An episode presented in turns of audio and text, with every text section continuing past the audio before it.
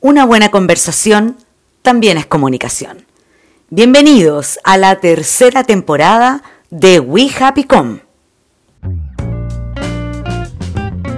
Buenos días, tardes, amaneceres, atardeceres, madrugadas, etcétera, etcétera, etcétera. ¿Cómo están todos? Bienvenidos a We Happy Com, otro episodio más de esta semana. Juventud, divino tesoro, como decían por ahí, Pancho Isla, Sergio Miranda, ¿cómo están, chicos, nenes? ¿Qué me cuentan? bien, bien, bien. Oye, se te olvidó decir tercer capítulo de la tercera temporada. La numerología nuevo nos tiene, nos tiene vinculados a un invitado especial, ¿no, Andrea? Sí, parece que hoy día todo calza apoyo, como decía alguien por ahí, y la numerología parece que habría que sacar ahí quizás qué, qué tiene que ver ese 3 de 3, no sé, ¿ah? Sergio, ¿cómo está ahí? Súper bien, súper, súper, súper bien. Muy contento por eh, estar una vez más con, ¿cómo se llama? Con, con, este panel de lujo y también destacando, ¿verdad?, nuestro tercer capítulo de la tercera temporada. Eso, tercer capítulo de la tercera temporada. Los astros se unen hoy día y tenemos un tremendo invitado y un tremendo tema una vez más. Hoy tenemos un invitado que es primera vez que, oye, acepta una invitación. Bueno, en realidad que lo invitamos y que acepta una invitación al tiro feliz y contento a Wihavicom, diseñador de profesión, diseñador, y además yo, yo debo, esto son citas textuales de él, ¿ah? eh, junior, portero, auxiliar de aseo, telefonista, secretario, reportero, tester automotriz, camarógrafo, fotógrafo y director de Racing 5, Nico Espinosa, profesor, maestro, amigo y panelista inestable de WeHappyCom, bienvenido. ¿Qué tal? Hola mundo, hola Andrea, Pancho, Sergio. Sí, capítulo 3, temporada 3, diga 33, estamos bien los 33. Aquí estoy. Eh, sí, pues me invitaron y dije que bueno al tiro, que oye, soy tan malo para decir que no, eh, pero cómo decirle que no a, la invitación de, de, este podcast que eh, muy bueno, me gusta, me gusta. Esperemos que este capítulo esté a la altura y el invitado también, porque si no, no me van a invitar más. No, pues no, la idea es que siga siendo nuestro, nuestro panelista inestable, porque esa es la categoría que tenemos acá en We Happy Así que sin más ni más y las presentaciones y todo, nos vamos con este tercer capítulo de esta tercera temporada de We Happy una conversa optimista para hablar de comunicación y bienvenidos. Junto a Pancho y Sergio, los invitamos a un diálogo entretenido, diverso, optimista y a veces profundo sobre los rincones de la comunicación. Aquí comenzamos.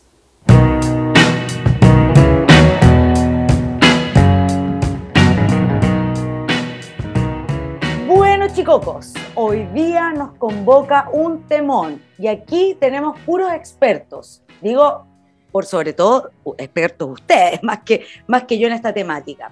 Hoy día vamos a hablar de experiencia de usuario, ¿ya? Ya que estamos en este mundillo tan loco, lleno de tecnología y de cómo las marcas y las compañías se están volviendo locos por llamar la atención de, sus usuarios y de sus consumidores, de sus clientes. El tema de hoy es experiencia de usuario. Y para partir, como siempre lo hacemos, un poquitito una introducción de lo que significa la experiencia de usuario, chicos. Les voy a contar, ¿les cuento o no les cuento? Sí, por favor. para, que nuestros auditores un poco entiendan a qué nos vamos a referir con la experiencia de usuario. Y la verdad, chicos, es que la experiencia de usuario también se le llama user experience, ah, o of course que en inglés todo esto, o UX o UX en español, digamos, es el conjunto de factores y elementos relacionados con el proceso de interacción de un usuario respecto a un producto o servicio. Y por lógica, esto se vincula muchísimo con la interacción con las aplicaciones, con la página web, con el mundo digital. Y para hablar de este tema, te hemos invitado, querido Nico, y vamos a partir por ti, a que nos cuentes un poquitito, porque acá, eh, a ver quién es el doctor, el, experto en eh, experiencia de usuario, eres tú. Así que si nos puedes contar un poquitito desde el diseño. hasta el día de hoy a mí hasta el día de hoy me sigue dando pudor cuando en esa presentación como del experto, ¿ah? me sigue dando pudor. Em, y tú sabes que soy pudoroso, ¿ah? Mucho, mucho, mucho, mucho. No, pero, mm, a ver, dicho en, palabras súper simples, la experiencia de usuario, eh, partamos desde el principio, definamos un poco, y aquí no me quiero poner latero, pero para que entendamos un poco el tema del usuario, ¿cachai? Porque muchas veces tendemos como a, confundir el concepto. Eh, a ver, cuando nosotros trabajamos para, para, para alguien, para algo, ¿cierto? Eh, muchas veces trabajamos para ese alguien que nos que nos paga las lucas, que nos paga el sueldo, la marca que nos pone el auspicio para algo, ¿cierto? La marca que nos contrata para el diseño de, de, algo, de un sitio web, ¿cierto? Para la empresa que nos contrata para las comunicaciones de mi institución, etcétera. Pero finalmente, esa persona que está pagándome por el servicio es realmente el usuario de aquel servicio? Y probablemente la respuesta sea no. Mm, claro que sí. Mm. Muchas veces finalmente el usuario termina siendo el cliente de mi cliente. ¿Sí? Entonces ahí hay que entender como este triángulo maravilloso donde tenemos al prestador de servicio, comunicador, relacionador público, diseñador, periodista, etcétera, ¿cierto? Prestando los servicios a un cliente para finalmente un tercero que es el usuario. Y que finalmente es a él al que nosotros queremos hacer feliz. ¿Sí? Es que, mi cliente me está pagando, no el usuario. Sí, pero el cliente va a recibir, va a ganar plata para poder pagarme mi sueldo finalmente a través de que el usuario que termine comprándole a este cliente. ¿Se entiende? Entonces ahí tenemos que entender un poco que nosotros finalmente lo que estamos haciendo es poner el foco no en el que nos paga el servicio, sino que finalmente el que termina usufructuando el servicio que es un tercero. Y ese es el usuario. Eso primero que todo. Segundo, tenemos que pensar ahora en el concepto de experiencia. La experiencia tiene que ver con aquel intangible que sucede entre un algo y la persona que interactúa con ese algo. Estoy hablando en términos súper simples para que lo entendamos. Por supuesto, por supuesto. Entonces, entonces el tema de eh, eh, esa experiencia, que ojo, puede ser buena o mala, porque finalmente, oye, tuve una mala experiencia, esa experiencia el fin, ¿cierto? Eh, termina siendo este intangible que sucede entre el usuario, la persona y el producto, servicio, etc. Esa experiencia nosotros hoy día, la verdad que desde siempre, pero hoy día ya se hace hincapié en eso, podemos construirla. Y la podemos construir en función del diseño de experiencia de usuario, diseño de interacción, diseño de servicio y un montón de actividades y especialidades que están relacionadas con el concepto de experiencia. Y finalmente también tenemos que entender otro concepto más que tenemos que tener en cuenta para esta conversación que nos convoca, es que una experiencia finalmente termina siendo una serie concatenada de hitos. Muchos hitos conforman una experiencia. Y finalmente también, y aquí a, riesgo de, dar la lata con tanta explicación, eh, los hitos que conforman una experiencia eh, es lo mismo que una cadena. La, la, digamos, como la, resistencia de una cadena es tan fuerte como su eslabón más débil. ¿Sí? Ya, si yo tengo una cadena de puros eslabones de adamantium y una de... Haciendo alusión a, Logan. Claro, a, todo el universo que, universo que a usted le gustaba tanto. Sí, claro que sí. Tengo una cadena de muchos eslabones de adamantium y un eslabón es de papel. ¿Cuánto resiste esa cadena? Lo que resiste el papel. Punto. ¿Sí? Así es heavy. Y en términos de experiencia, imagínate tú que, por ejemplo, un supermercado dice, ¿sabéis qué? Vamos a cambiar la experiencia de nuestros clientes, vamos a agrandar nuestros pasillos en las salas de venta, vamos a hacer unas góndolas más accesibles a toda la gente, vamos a mejorar la iluminación, vamos a poner música más ad hoc, los carros no se le va a mover la rodita se le va a ir para el lado, los, vamos a bajar los precios, vamos a hacer todo maravilloso, pero llegáis a la caja y te atienden mal. ¿Cómo estuvo la experiencia? Mala, listo. Claro. Y se acabó, no hay nada más que discutir. Tu experiencia se fue a las pailas. Entonces también hay que entender que esa serie concatenada de hitos que conforman la experiencia es tan, es tan fuerte como su hito más débil. Y es por eso que también para construir esa experiencia y diseñarla tenemos que pensar en todos esos hitos y todas esas pequeñas problemáticas o momentos de verdad donde el usuario se puede encontrar con algún problema y debemos tratar de adelantarnos a los hechos para poder eh, en el fondo tenerla, tenerla como, como resguardarnos de esa experiencia y tenerla controlada. Perfecto. Oye, y ahí quiero, sí, quiero, quiero comentarle al Nico, tanto llega esto, Nico, que, que una, una, un aspecto es tu, tu, descripción clara respecto al fenómeno, pero además yo agregaría, o sea, yo no, pero un poquito de lo que se habla hoy día, es que eh, aquí detrás de todo esto hay una actividad y, y que todo eso finalmente repercute en eh, una, una buena salud económica o una mala salud económica de la compañía. Y por lo tanto se llega a hablar de una economía de la experiencia hoy día. Es decir, que habría un diferencial entre productos que son muy commodities unos de otros, entre otros factores, si es que la experiencia del usuario termina finalmente generando una, una, una adecuación o un resultado económico. Entonces, aquí detrás hay plata, hay números, hay, hay cifras que se mueven o no, en positivo o menos, si es que, si es que el conjunto, como dices tú, de hitos concatenados de, de manera similar o parecida o igual, eh, ocurre en la experiencia de una persona con la interacción que tiene con un producto, con una marca, un servicio. Al final, la, experiencia de usuario también repercute en el branding. O sea, eh, es, como además lo, complejo es que, eh, es que, estos hitos son cada vez más, más son más, no son menos. Cada vez tenemos más puntos de contacto, esta omnicanalidad te plantea un reto enorme para que todo ocurra como, como dices tú, desde el plan de diseño que se ha definido. Y cada vez más son los cada vez son más los actores comprometidos en esta serie concatenada de hitos. Porque, por ejemplo, si tú eh, contratas, no sé, unas vacaciones, un paquete turístico, ¿cierto? Tu experiencia se puede caer por el, gestor o la agencia de viaje, por la línea aérea, por el hotel, por el tour, por el, transfer, por, por el restaurante, por o sea, por tantas, por la casa de cambio que te cambió la plata, por tantas cosas, y finalmente uno puede decir, ¿sabes que las vacaciones fueron para el olvido? Sí, Entonces hay a, desglosar un poco esa experiencia para el olvido y te das cuenta que a lo mejor hay un hito en particular que hizo que la experiencia fuese mala, pero todo lo demás fue muy bueno. ¿Cachai? Entonces, y, alguien puede decir, la agencia de viaje puede decir, no, pero es que yo no soy responsable del, restaurante al que usted fue y se intoxicó. Pucha, no, pero de alguna manera sí, o de alguna manera igual me repercute en, un, en un algo que es absolutamente ingobernable, ¿cachai? Por la agencia de viaje. O sea, que, que, al, que al cliente se le haya ocurrido a, a comer un restaurante donde se intoxicó, yo no tengo por qué saber a dónde va a ir, a dónde se le va a ocurrir a comer, por ejemplo, ¿cachai? Pero de alguna manera, esa mala experiencia del restaurante que le terminó las vacaciones y perdió todos los tours porque al final tuvo que hacer un campamento en el baño, ¿cachai? Después de intoxicarse. Claro que sí. Loco, me repercute a mí. Y mm. finalmente, probable, después me encuentro en los comentarios de esa agencia de viaje, dice, oye, sé que hay una experiencia para el olvido porque al final estuve enfermo. Y resulta que no es ni mi culpa. Nico, Nico, hay tanto ingobernable Ahí, este ingobernable, yo, yo lo, comparto. Ahora, cuando diseñamos, y si logramos ser como bien utópicos respecto al diseño de la experiencia, eh, ¿no crees tú que, que aquí un, elemento que podría favorecer de alguna manera que todos estos eslabones estén vinculándose unos con otros es la tecnología? ¿Por qué? ¿A, qué me refiero? Si voy a unas vacaciones, como dices tú, y resulta que los cinco días hubo tormenta, bueno, ¿qué le vamos a hacer? O sea, hay una variable que yo lamentablemente no puedo controlar el clima.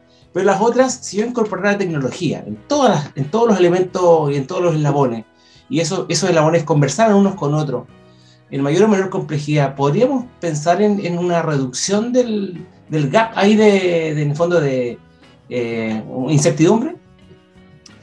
Uy, mira, me puedo poner más volado todavía con este tema. Yo creo que ni siquiera, yo creo que ni siquiera tiene que ver necesariamente con la tecnología. A ver, tú planteaste un concepto antes de, poner la tecnología en la conversa. Tú dijiste si nosotros pudiéramos diseñar esto. Entonces yo me quiero ir como al concepto de fondo de lo que, de lo que hoy día se concibe como diseño. ¿ya? Eh, claro, diseñar, ¿cierto? designar, eh, dar signo, viene de un tema originalmente muy estético quizás, ¿sí? Pero hoy día tenemos que entender el diseño como el, de alguna manera, adelantarse a los hechos, el diseño tiene que ver con adelantarse los ir un paso más adelante que los demás. En ese paso más adelante los demás, una herramienta que me parece a mí fundamental, y aquí conecto mucho con mi formación universitaria, tiene que ver con la observación. El observar el entorno, el darse cuenta de cosas, el, el, tener unas antenitas de vinil, ¿cierto? Que te permiten tener ese radar para darte cuenta de las cosas antes que aquel superpoder que León O adquiría a través de la espada del augurio que le decía, permíteme ver más allá de lo evidente, ese es el superpoder. Oh, el carnet se te cayó, Nico, pero, buen eh, ejemplo, buen ejemplo. Pero a eso vinimos, a eso vinimos. A eso vinimos. Entonces, entonces, esa capacidad de adelantarse a los hechos tiene que ver con el diseñar una experiencia. ¿Cuál es detectar, independiente de la tecnología o no, el ponerse en los zapatos del otro y detectar dónde pueden haber momentos débiles? momentos que puede haber algún punto de inflexión en que haga que esa experiencia se caiga. Y ojo, lo estamos hablando mucho ahora desde la experiencia de servicio, poniendo el ejemplo de las vacaciones, etcétera. Pero cuando hablamos, por ejemplo, de la experiencia de usuario de un sitio web o de una aplicación, ¿no es, por ejemplo, adelantarse a los posibles errores que pueda cometer el usuario para que no apriete un botón en vez del otro? Para que efectivamente pueda hacer la transacción que necesita hacer y no se le caiga el sistema? Que pueda mm. comprar en línea sin que se equivoque y compre otro producto. Mm. Y finalmente, y eso tiene que ver con un poco ponerse en el lugar de incluso ciertas obviedades. Cuando nosotros estamos en un, en un edificio y salimos a un pasillo donde hay una baranda, no es que la gente quiera caerse, a, caerse a propósito del pasillo para abajo, pero le pongo una baranda por si acaso, no vaya a ser que se caiga, ¿cierto? Bueno, eso mismo tenemos que pensarlo en términos digitales también. Oye, no vaya a ser que se equivoque, quizás ese botón debe estar al otro lado, quizás debiese ser más grande, quizás debiese tener otro color Quizás debiese darle yo eh, eh, el estado del sistema para saber, para que el usuario sepa en qué paso está de la compra para que entienda y no se pierda. ¿Cachai? Entonces, todos esos pequeños detalles que tienen que ver con detectar los distintos hitos y eso a partir de una herramienta como por ejemplo los Journey Map que nos permiten graficar el mapa de viaje del usuario, nos permite encontrar dónde están aquellos momentos, esos puntos de inflexión donde nosotros tenemos que meter mano. Y es ahí, cuando una vez que lo detectamos, por eso es como que se complementan las dos cosas. Una vez que lo detectamos a partir de la observación y la investigación y el levantamiento de información, ahí podemos ver si ese hito, si ese punto de inflexión lo podemos resolver a través de la tecnología. Y ahí es donde entra la tecnología. O puede ser, y, ojo, que la tecnología no necesariamente es la solución a todos nuestros problemas. De repente la solución está en algo súper análogo y súper simple. ¿Cachai? O sea, tenemos que pensar también que Chile es país de hackers. Fuimos los que inventamos la tapita debajo de la, de la pata de la mesa para que no coge. O sea, y eso es una solución, eso es una solución absolutamente análoga, ¿cachai? Que MacGyver se sentiría, otra caída de carnet, MacGyver se sentiría orgulloso de nosotros poniendo una tapita debajo de la pata de la mesa. Entre caídas de carnet, Sergio, sí, eso te doy Es súper interesante lo que plantea el Nico porque de pronto le hemos determinado como mucho más, a lo mejor, eh, centralidad al usuario, pero es sumamente interesante como los diferentes tipos de objetos son y tienen una, situación sumamente agencial dentro de nuestra práctica o nuestra utilización de dispositivos. Por ejemplo, eh, el fenómeno del selfie. El fenómeno del selfie únicamente pudo ser posible cuando existió la tecnología en términos del dispositivo y que gatilla ese tipo de práctica. Entonces, ¿tú te cómo partió? ¿Tú te acuerdas cómo partieron las selfies, no? Es que claro, es que ahí hay un tema. con este dato te mato, te mato con este dato. las selfies, las selfies empezaron a subirse como concepto de selfies en tiempos de Fotolog, ¿sí? En Fotolog se hizo muy popular las selfies. y en el tiempo y en el tiempo de Fotolog todavía no existía el iPhone.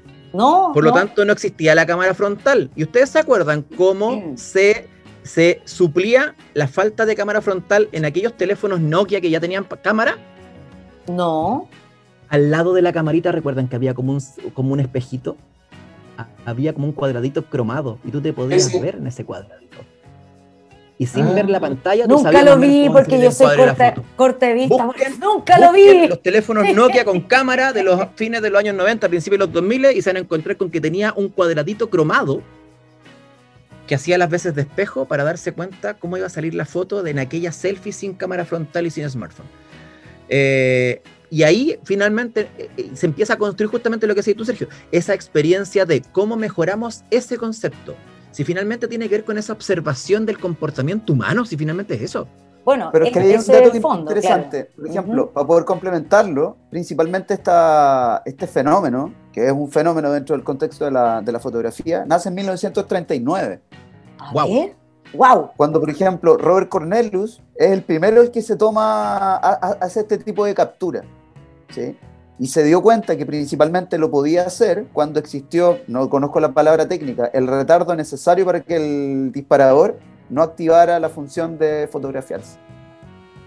Y entonces es interesante, es, perdón, este tipo descubrió el selfie dentro de la experiencia de usuario o fue o podría haber sido gatillado por una funcionalidad del, dispositivo, de la cámara fotográfica, sin que necesariamente fuera considerado como tal.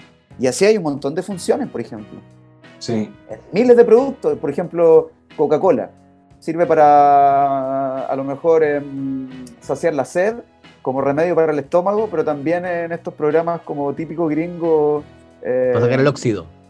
Para sacar el, el, que es mejor para sacar manchas de sangre en el asiento trasero después de que están muy secas. Claro. ¿Te fijáis o no? Oye, eso no lo había manchas de sangre en el asiento trasero, eso, me pareció así como de, un, soprano. sí, sí. Espero que eso lo haya aprendido de alguna serie de televisión de ficción, Sergio. Sí, ¿ah? sí pero ocurren estos programas como en el eh, ah, el, no, no es el precio de la historia. ¿Cómo se llama el otro? El, eh, ah, que había un, tipo de bigote. Eh, ah, bueno. Bueno, me acordaré. Bueno, ya vendrá. Me acordaré. Iba a decir casi pero bueno, replay, el origen del, usted no lo cree, pero eso era muy antiguo, tampoco lo digo. Oye, pero, pero aquí quiero, quiero, sujetarme lo que decía el Nico respecto de, de Fotolog, porque, porque el otro día conversaba con unos amigos de España que me decían que hay una especie como de remember de una red social española que se llama Twenty, que era muy parecida a Fotolog, eh, porque en Twenty, decían ellos, las fotografías que nos tomábamos eran fotografías que no tenían esa, esa en el fondo, esa impostación que tenía la foto de, de, selfie. Eh, y ahí salíamos tales, tal como éramos y no había, en el fondo era retratar momentos. Pero cuando llega Instagram o, y aparece la tecnología de la cámara de selfie, comenzó a, haber una preocupación distinta y aparece esta como individualización. O sea, en el fondo aquí el selfie es yo, yo aquí, versus el 20 que era aquí todos nosotros. En el fondo, las fotos de todos juntos. Bueno, ahí, ahí se produce un cambio, en el fondo, de, lo colectivo al individuo. No, y deja de tomarme de ese ejemplo, por ejemplo, el cuadro. La fotografía viene principalmente desde la, desde la pintura, ¿te fijas? Entonces es interesante, sobre que sea tan más cajero con esto, como de pronto el, el objeto hace como una suerte como de vinculación inconsciente y te lleva a algo y lo seguimos practicando de esa Pero sin ir más lejos, sin ir más lejos, Sergio, el, el, perdón, dale, para terminar la idea. El, el retroceder el, el, cassette con el ah, lápiz. Ah, con el lápiz Bic, por supuesto, claro. claro. ¿no? Eso no lo entenderían los más jóvenes. El carnet en el menos cinco chiquillos. Sí, vamos, vamos eh, cada vez peor, pero no importa. Oye, pero espérate, tomándome del ejemplo, ya que nos fuimos para el lado de Fotolog y todo ese cuento, a propósito, vinculando nuevamente Fotolog con experiencia, aquí hay un, un fenómeno bien especial, a propósito, selfie, Fotolog. En el mismo tiempo en que era popular Fotolog, también estaba, era popular como eh, plataforma fotográfica Flickr. ¿Recuerdan Ni Fotolog ni Flickr tenían manual de uso, ni condiciones de uso, ni un reglamento. Pero por alguna extraña razón, Fotolog derivaba para las selfies, mientras Flickr derivaba para la foto paisaje y artística. Exacto, sí. Nadie te dijo para qué era cada cosa, pero de alguna manera la experiencia del cómo se sube la foto, la calidad de la foto, del tipo de comunidad que se genera a partir del uso, va generando dos líneas editoriales absolutamente distintas sin que nadie las haya propuesto. Y eso finalmente termina siendo experiencia de usuario. Pero interviene de forma importante el tipo de objeto. Por ejemplo, la cámara del tipo de Flickr es una reflex. A lo mejor la cámara de Fotolog, ¿te fijáis o no? Es súper Pero por ejemplo, pero espérate, te lo llevo al, al, al, al cotidiano. ¿ya? Nosotros que desde la quinta región, desde Viña del Mar, en alguna parte de Reñaca dice, en el quinto sector se puede hacer esto y en el primero se puede hacer tal otro. En ninguna parte. En ninguna parte, la playa Pero por alguna razón la gente es muy distinta del primer sector y del quinto sector y las, las costumbres y lo que se, todo varía, ¿cachai? Claro. ¿Por qué? Porque, ¿dónde está la regla? ¿Dónde dice que no pudiera comer huevito duro en el quinto sector de Reñaca? El, el, Melvin tampoco, nada de eso. ¿Cachai o no? Claro Pero tiene que ver con el uso, la experiencia y lo, que, y, lo que ves alrededor que termina construyendo ese tipo de comportamiento. Si finalmente terminamos, terminamos cayendo en el comportamiento y en el análisis etnográfico, ¿cachai? De la cultura y Exacto. sus comportamientos. Exactamente. Y en el donde fueres haz lo que vieres, etcétera, etcétera. Y finalmente todo eso termina siendo parte de la investigación de la experiencia de usuario. Hasta, mira, hasta que se, te, eh, se institucionaliza, por así decirlo, lo del quinto sector, porque después lo toman los medios como, como una temática, el quinto sector, y ahí, queda como establecido, de hecho, la estructura ya, ya no tácita, sino que muy explícita, el que ese sector tiene ciertas características versus otro, o balnearios como Pucón, etcétera, pero ya cuando lo que empiezan como la estigmatización. de alguna manera. Sí, pues empiezan las estigmatizaciones. O sea, una cosa, a propósito, vinculando con la presentación que me hizo la Andrea de, de de Circo Pobre, Junior. Pero honesto, pero honesto. Y todo, claro, pobre pero honrado, de Racing 5 como medio automotriz. Ya hay, un, hay un concepto que a mí me, me, me apesta, siempre me ha apestado, que, el, como, eh, que hoy día lo usan mucho los periodistas, eh, como el, el, auto, el automóvil de alta gama. ¿ah? El, el sí, es un concepto de alta muy, gama. muy utilizado. Y, y, loco, sí. pero ¿qué es alta gama? Mm. ¿Cachai? O sea, ¿por qué? Porque cuesta más de 20 palos y día cualquier auto te cuesta sobre 20 palos, porque es alta gama. Y, y, lo ponen como, como cuando tienen que un poco hincar el, el, el, el diente en como eh, el juego que se mandó un condoro, ¿cachai? Entonces ahí como que mmm, esas estigmatizaciones tienen que ver finalmente con eso que se empieza a institucionalizar, ¿cachai? Ah, eh, en algunos casos es positiva esa institucionalización y en otros casos termina siendo peyorativo o termina siendo estigmatizador, ¿cachai? Es donde tenemos que tener como, como ese cuidado ¿Y por qué el cuidado? Una, por la, por la, por la actitud y la acción que nosotros tomamos como, como individuos, personas, ¿cierto? Ante algún hecho. Y otro también es súper importante para cuando nosotros realmente tenemos que hacer algún análisis de, ¿cachai? Porque nosotros, si partimos cualquier análisis desde un prejuicio, siempre va a estar viciado. ¿Cachai? Y eso aplica para las relaciones públicas, para las comunicaciones, para el diseño, para todo. Así es. ¿cachai? No puedo partir del prejuicio. Entonces tengo que siempre tratar de partir desde los ojos desnudos de la observación. Y volvemos a la observación y volvemos a que muchas veces la tecnología no necesariamente la soluciona a todos los problemas. O sea, aquí la clave, la, la, clave, perdón, la clave que tú estás comentando en el fondo es primero observe, párese acá tranquilamente, haga om, respire profundo y observe. Y esto es de Capitana Paje, porque para los que nos están escuchando, lo que estamos conversando hoy día de la experiencia de usuario no tiene que ver solamente con marcas grandes como Coca-Cola o como esos automóviles de alta gama que podríamos hablar, no sé, un Mercedes-Benz o un Mini Cooper, ah, dicen por ahí, ¿cierto?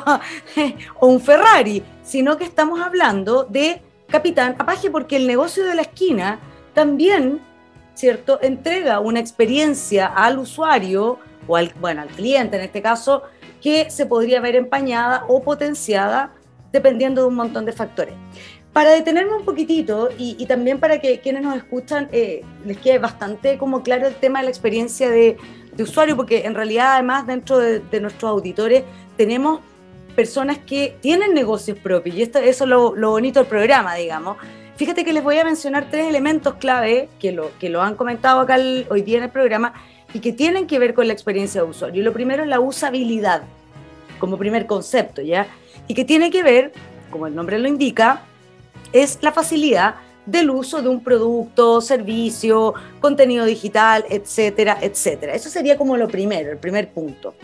El segundo punto tiene que ver con el diseño, ¿ya? Tiene que ver con el diseño y obviamente no es solamente el aspecto visual, sino que el diseño... Eh, en el caso, por ejemplo, de, de, del mundo más bien digital, el aspecto visual tiene que ver con la arquitectura, la información, la adaptación a un dispositivo móvil, etcétera, etcétera. Y por último, con la accesibilidad. Y claramente, y en eso han hecho hincapié ustedes, que no todos los usuarios tienen las mismas características ni capacidades. Y obviamente que eso es fundamental y hay que tener en cuenta a la hora de desarrollar y de pensar en una experiencia de usuario. Exacto. Oye, Nico, respecto de lo que señalaba la Andrea, estos elementos clave, factores, ¿cómo ves tú hoy día el desarrollo de esta, de esta manera, esta disciplina, ¿no? Eh, que es bastante transversal, hay varias, varias, en el fondo, profesiones trabajando con esto. Eh, ¿Hasta dónde está permeando la experiencia de usuario hoy día? ¿Está todavía muy anichada en lo digital? ¿Ha venido pasando a integrar digital con análogo? ¿Cómo, cómo lo ves tú en tu experiencia, y en tus conversaciones con profesionales en esta materia? Yo creo que están todos yo creo que, que, cada vez nos damos más cuenta que todo finalmente termina siendo experiencia. Eh, desde que voy a comprar el negocio y la esquina, ¿cachai? Termina siendo una experiencia, ¿cachai? O sea, si tú vas al almacén de barrio y de algún, en algún momento te empiezan a saludar con tu nombre, por tu nombre, ya termina siendo, termina cambiándote y mejorando esa experiencia. Vecino, ¿cómo está? Desea lo claro. mismo de siempre, va a querer lo mismo. No, pero no se preocupe, mañana me trae el, el mañana me trae el envase, ya es experiencia de usuario. Pero, pero, pero, no, pensemos, no, pensemos, que la experiencia de usuario es algo tecnológico. pero intuitivo todavía. En el fondo, lo que, mi pregunta iba a este, estos conceptos. ¿Están siendo ya internalizados por las organizaciones? ¿En qué medida? Eh, ¿Cómo has visto tú el, lo progresivo de este, de este tema? Mira, yo creo que te lo, te lo, puedo comentar desde el punto de vista del diseño como diseñador.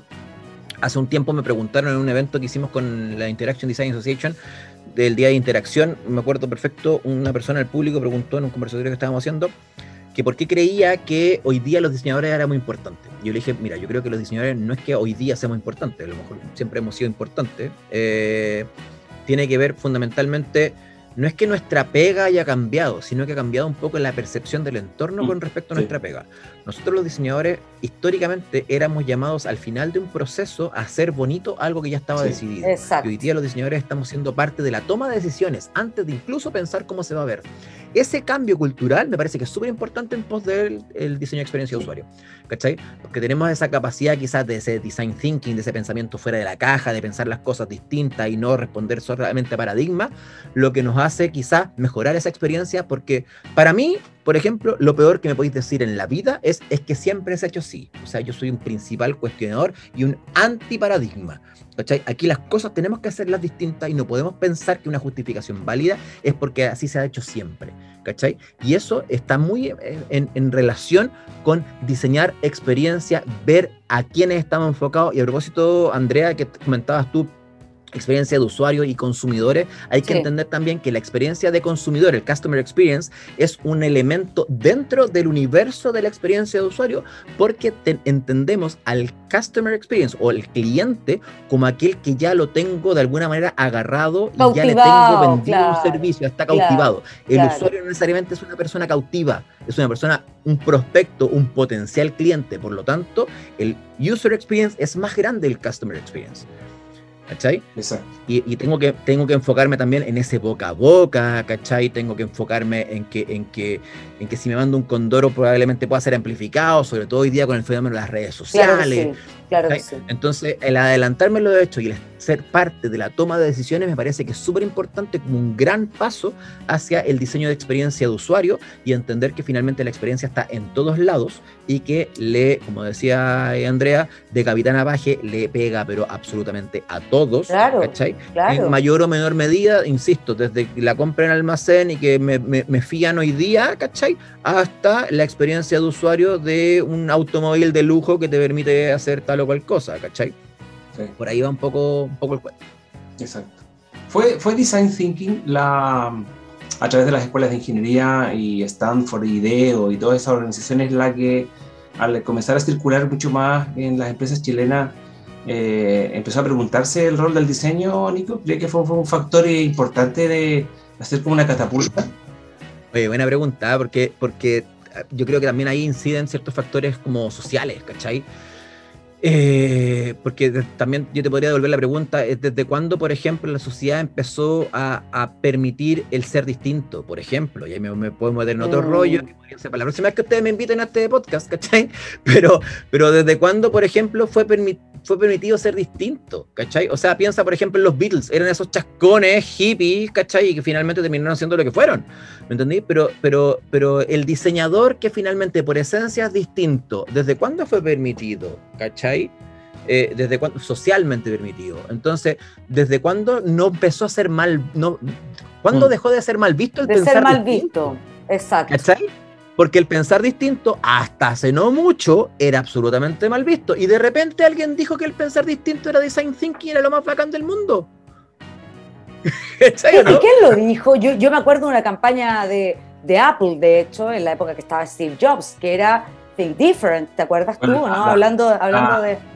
De los spots más hermosos que hay en términos de, marca, es, maravilloso. Ellos, como que eh, subieron esa categoría que estabas refiriéndote tú, Nico, de, pensar diferente, eh, a una categoría eh, premium, podríamos decir, además con rostro. ¿Te acordáis de la campaña Francisco, Sergio? ¿Se acuerdan, chicos? de Con Picasso, con María Calas, en fin, o sea, ahí, ahí se abre otra temática que de hecho, yo mientras lo dijiste, eh, lo anoté, ¿ah? lo anoté quizás para un, un No We Happy Con porque, porque estaría interesante quizás tocar eso y, y ahí... Hoy es un valor ser distinto. Exacto, sí, sí, sí. La idea es que y, y lo podéis ver en todo, en toda, a todo nivel de industria. O sea, no sé, mira, aquí yo creo que la Andrea tiene el dato. ¿Cómo se llama esta modelo eh, que, con, que tiene vitiligo? Winnie, Winnie Harlow no, no es mundialmente famosa. Pero una chica, una chica que hace 10 años no hubiese tenido ninguna cabida en la industria del modelaje, ah, ¿cachai? Y sin ser prejuicioso de nada, pero finalmente la sociedad era así, ¿cachai? Y hoy día el hecho de ser distinta le da un valor increíble, No, y eso también tiene, es Winnie Harlow, perdón, sí, corroboro, es Winnie Harlow, ella tiene vitiligo, ¿cierto? Y es una modelo que además luce las manchas que tiene en la piel. Exactamente, y, anoche, Entonces el valor de ser la distinto. De hecho, también salió El valor de ser distinto. El valor de ser diferente. Oye, y eso lo recogió, lo recogió también hace ya varios años, de los 2000 en adelante próximamente, eh, esta marca de, de, cosmética, ¿no? Que es, eh, ¿Cómo se llama esta marca, Andrea? De, de, mujeres en el fondo que da lo mismo que qué tipo de mujer eres. DAF, ¿no? DAF. Ah, bueno, y parece que parte con el cuarto de crema hidratante. Ahí sí, eso fue. El cuarto de crema hidratante. Sí, oye, bueno. Oye, claro, pues tienes toda parte con eso, que ya era diferente en un mercado, eh, que hablaran de crema humectante en el fondo para la piel, porque mayoritariamente el jabón siempre te reseca, más que nada, y ellos, y ellos parten con eso. Así es. Chicos, el tema de la experiencia de usuario, tal como decías tú, Nico, Pancho, Sergio, esta cuestión daba mucho eh, se podría venir quizás un capitulazo, un segundo capítulo de esto para tratar otras temáticas que además se abrieron en el programa. No sé si les parece, chicos. La idea es que, es que bueno, es que e, es un amplio tema, cruza de Capitán Paje y yo creo que se va a venir algo pronto para nuestros auditores para seguir profundizando en esta temática. ¿Les parece que si hay algo que no ha cambiado en esta tercera temporada, y lo, vengo diciendo desde, desde y que no cambiará. y que no cambiará, porque el foco de este programa es el optimismo, tratar de ver el vaso medio lleno antes que medio vacío.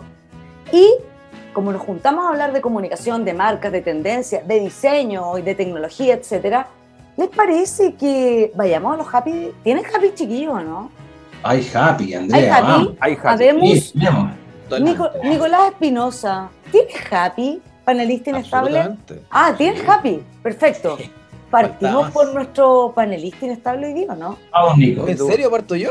Partes tú, Nico, dale. ¿Cuál es el happy de hoy? A, diferencia de todo, de, todo lo que ustedes puedan pensar, que me vaya a tirar un happy súper tecnológico y una recomendación así como de la última chupa del mate.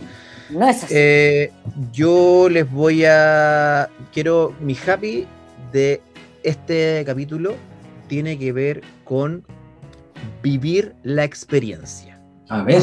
A ver. Vamos, vamos, spoiler, Mi happy es vivir la experiencia. Muchas veces estamos más preocupados del que dirán, de nuestras redes sociales, de lo que va a opinar el resto y no de nosotros vivir la real experiencia.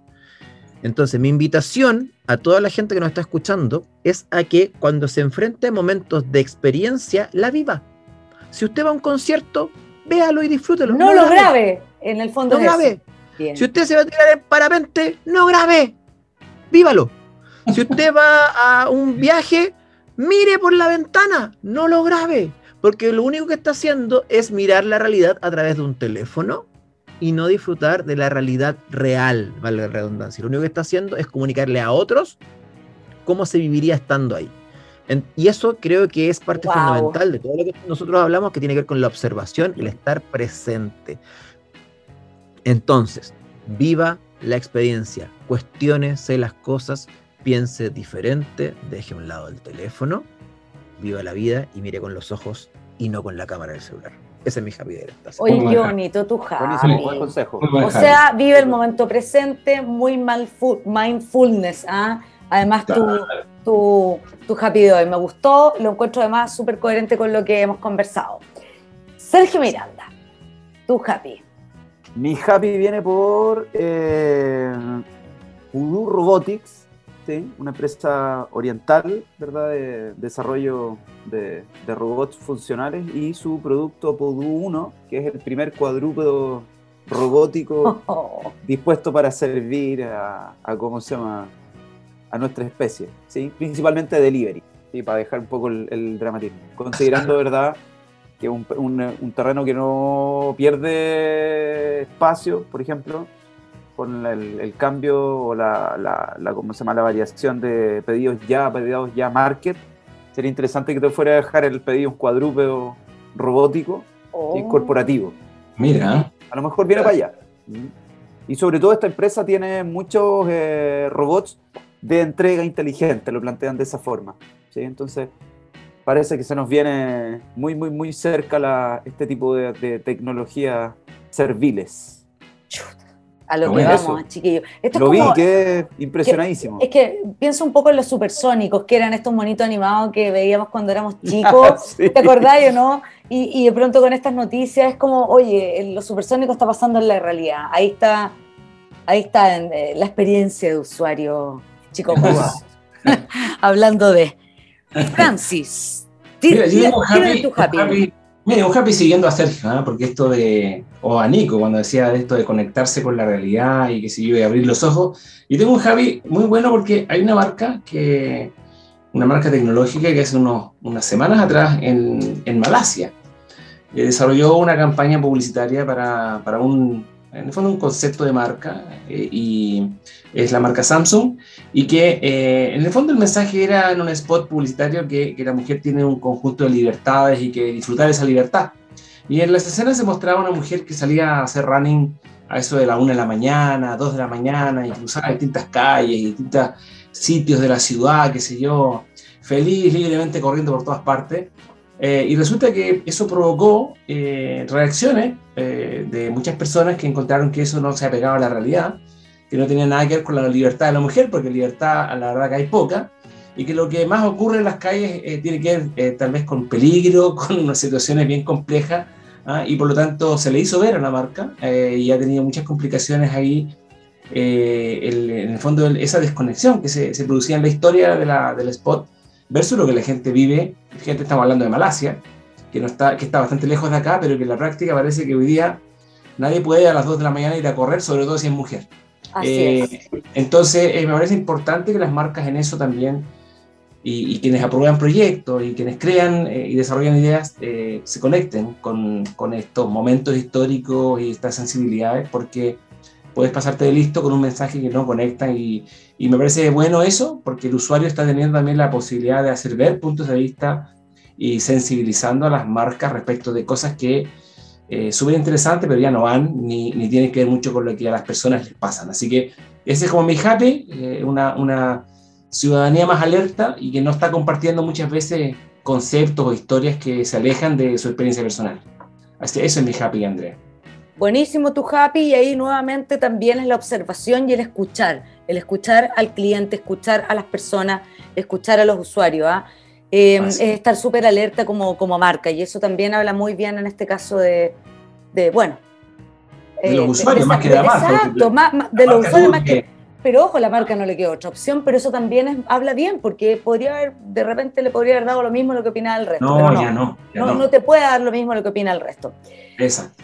Mira, mi, happy final, mira, la verdad es que tengo un happy que lo voy a mencionar, pero también quiero otro que es un agradecimiento. Pero voy a partir por mi happy, que también tiene que ver con la experiencia de marca y que tiene que ver con la marca Stradivarius, que es parte del holding de Inditex español, donde está Sara, está Bershka, por ejemplo. Es una tienda de moda, de ropa femenina. Y la verdad es que Stradivarius lanzó em, en, su app, en una app que se llama em, crea una experiencia que se llama Digital Fashion. Mira, para que vean cómo las marcas están ya pensando en lucir bien en este metaverso, en este mundo digital. Pero aquí viene la parte más interesante, esta aplicación donde lanzaron una colección de 10 prendas de moda que tú puedes descargar de manera gratuita.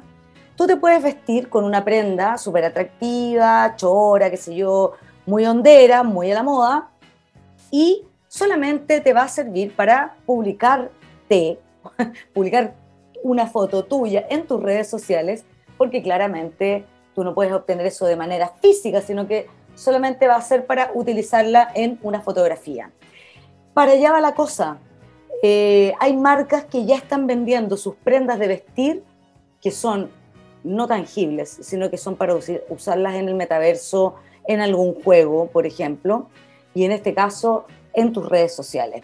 En esta oportunidad, Stradivarius de manera muy inteligente con este Digital Fashion Wear the Future Now, porque es verdad, aquí está la moda del futuro, em, van a comercializar, como les digo, moda virtual, pero en esta oportunidad lo lanzaron gratuito para probar a ver qué opinan las personas, qué opina la gente, y bueno, te aseguro que después van a empezar a cobrar, obviamente por utilizar cada una de las prendas y subirlas a tu Instagram o a tu TikTok o a tu, eh, qué sé yo, no, a tu, Facebook, pocaso, pero algunos también utilizan el Facebook. Y quizás a, tu, a tu Twitter, ahora que está tan de moda el tema de Twitter con Elon Musk como el nuevo patrón de, del fondo. Ese es mi happy de hoy, me parece interesante, la nueva tendencia, para allá va la cosa. Pero antes, eh, mi otro happy que es un happy compartido, chicos. Yo ahí agradecer a todos los que nos han escuchado y que nos han apoyado en esta tercera temporada. De verdad, hemos visto las cifras, ha crecido eh, la audiencia, estamos súper contentos, nos han escrito, hemos recibido muy, muy lindos comentarios de parte de nuestros auditores, de nuestros fieles auditores, así que la verdad es que súper agradecido eh, con esta temporada que la hacemos, como les digo, con esfuerzo, con mucho cariño, con mucho optimismo y además con panelistas inestables que nos acompañan con en entusiasmo y que al tiro nos dicen, bueno, ya voy, me encanta We Happy Com, así que démosle. Así que ese sería mi, mis dos happy patudamente de hoy. Bien, súper. Y se nos está acabando ahora sí que el programa, chicos. ¿Ya? Lástima. Oh, oh, oh. Eso, eso, eso, todo, amigos. Me estaba eh, acordando de lo mismo. Oh, sí, el carnet, hoy día el carnet. Eso, es hora que nos despidamos, amigos. hoy día el carnet ha volado por la ventana de cada uno de nosotros. Ha rebotado. Eh, la verdad es que estuvo súper entretenido. Creo que se vienen más temas, ¿ah? porque hoy día el tema quedó, hicimos una pasaje muy general se vienen más temas. Nico, muchísimas gracias por haber participado hoy día con nosotros, por habernos dicho, bueno, ya me subo, voy a WeHappyCom. Sergio Miranda, maestro, muchas gracias también a ti. Francis, también. Chicocos, amigos. Muchísimas gracias a ti, Andrea, y también a nuestro. Sí, gracias, Nico. Eh, gracias a ustedes, inestable, Nicolás. Inestable. Eso es lo, Muchas gracias a ustedes por la invitación. En nuestra temporada número 3. El tercer capítulo. 3 de 3. Pancho, Sergio. 3 de 3. 3 de 3. muy bien. No, Pancho, Sergio, Andrea, muchas gracias por la invitación. Fue muy agradable estar conversando con ustedes. Creo que el tema da para largo. Yes. Eh, Sí, eh, pero no, se hizo el tiempo, se hizo cortísimo. Espero que a la gente que nos está escuchando también se le haya hecho corto, señal de que estuvo entretenido. Espero. Eh, si no, no lo van a hacer saber. ¿ah? Si no lo van a decir. Sí, sí, no, pero muchas gracias por la invitación. Espero estar pronto nuevamente con ustedes. Si me invitan, yo feliz. Pues, ahí usted sabe, aquí encantado. Perfecto. Chicos, jóvenes aún, nos vemos. Próximo episodio prontamente y muchas gracias a todos que estén muy bien. Chao, chao, chicos. Finalizamos otro capítulo de We Happy Com. Nos vemos pronto en otra conversa optimista para hablar de comunicación.